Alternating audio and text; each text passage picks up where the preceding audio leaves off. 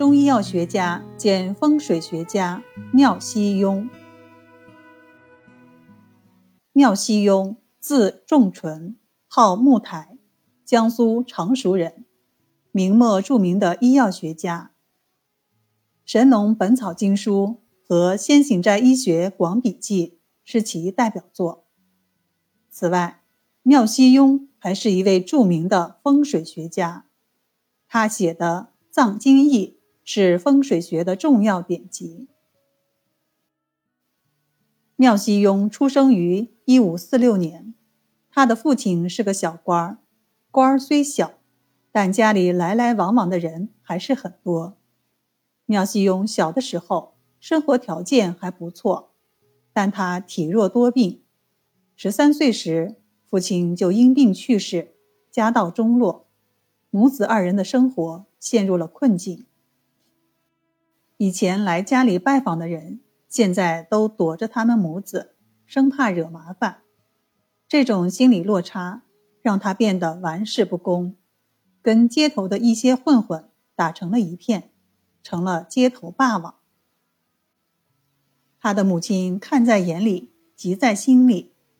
有一天，母亲很严肃地把妙西庸叫到面前，厉声喊道：“跪下！”妙西庸只觉得双膝一软，就跪在了母亲的面前。母亲就开始训斥他，大意是说：“你父亲是个那么好的读书人，做官也是两袖清风。”你作为他唯一的儿子，不能当像他一样的好官也就算了，怎么能整天跟那些街头的小混混在一起，不务正业呢？妙西庸听了母亲的话，感觉就像有许多炸雷在耳边响起，汗流浃背。他在心里责备自己，并暗暗发誓，要做个对社会有用的人，要用自己的行动来证明。人心是善良的。从此，妙西庸重返学堂，步入了人生的正途。十七岁的时候，妙西庸患上了严重的疟疾，他的身体本来就单薄，现在更是骨瘦如柴。母亲把仅有的钱都拿出来请了医生，折腾了将近一年，也没有把病治好。母子二人几乎绝望了。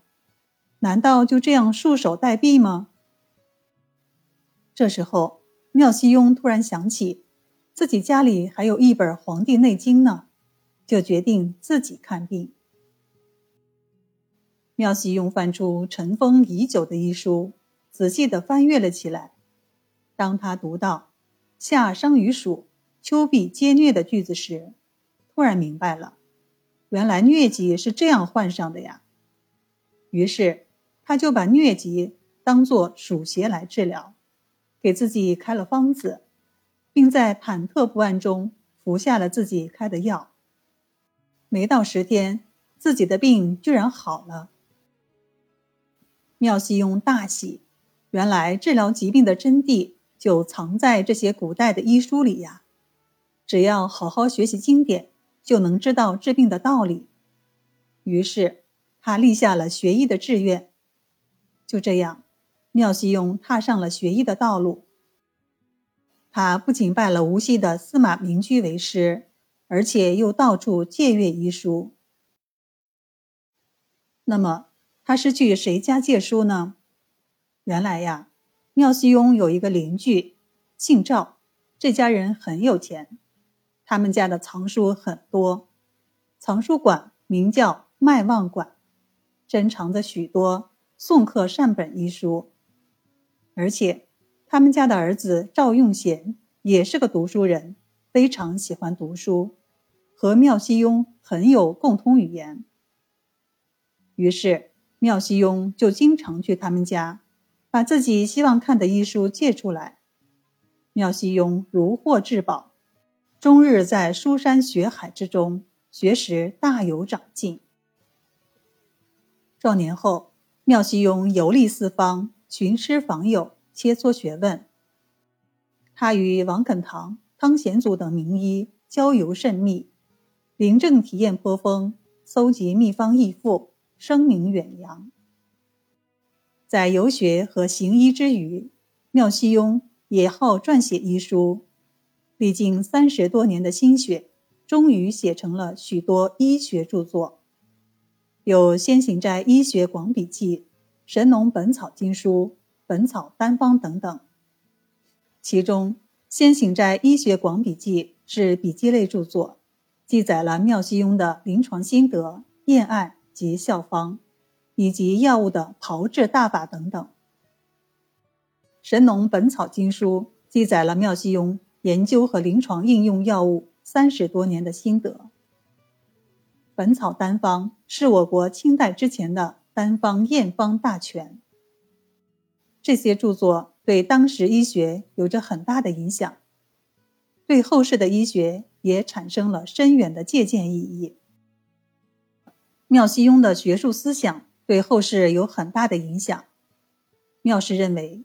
伤寒是多种感染性疾病的统称，发于冬则为正伤寒，发于春夏则为温病、热病。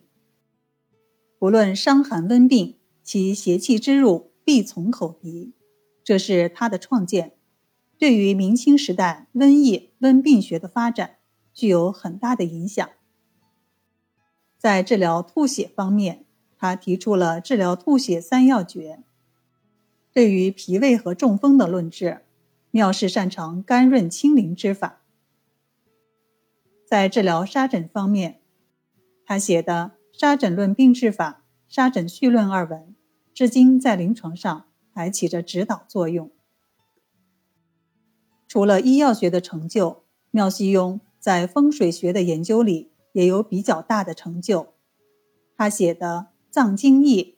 对我国风水研究做出了一定的贡献，是明代刑法派的代表作。藏经义的“义”字有翅膀之意，同时又有辅佐、帮助的意思，可以帮助大家更好的学习和理解藏经的意思。那么，藏经又是谁写的呢？藏经又名藏书，作者是东晋的郭璞。中国的风水界都公认郭璞是风水学的鼻祖。风水一词即出自本书。该书不仅论述了风水及其重要性，还介绍了象地的具体方法，是我国风水文化之宗。而妙西庸撰写的《藏经义》将郭璞的藏经作为蓝本，将中医的望闻问切诊断法。收纳和移植到传统的风水理论中，进一步提升和完善了我国风水理论体系。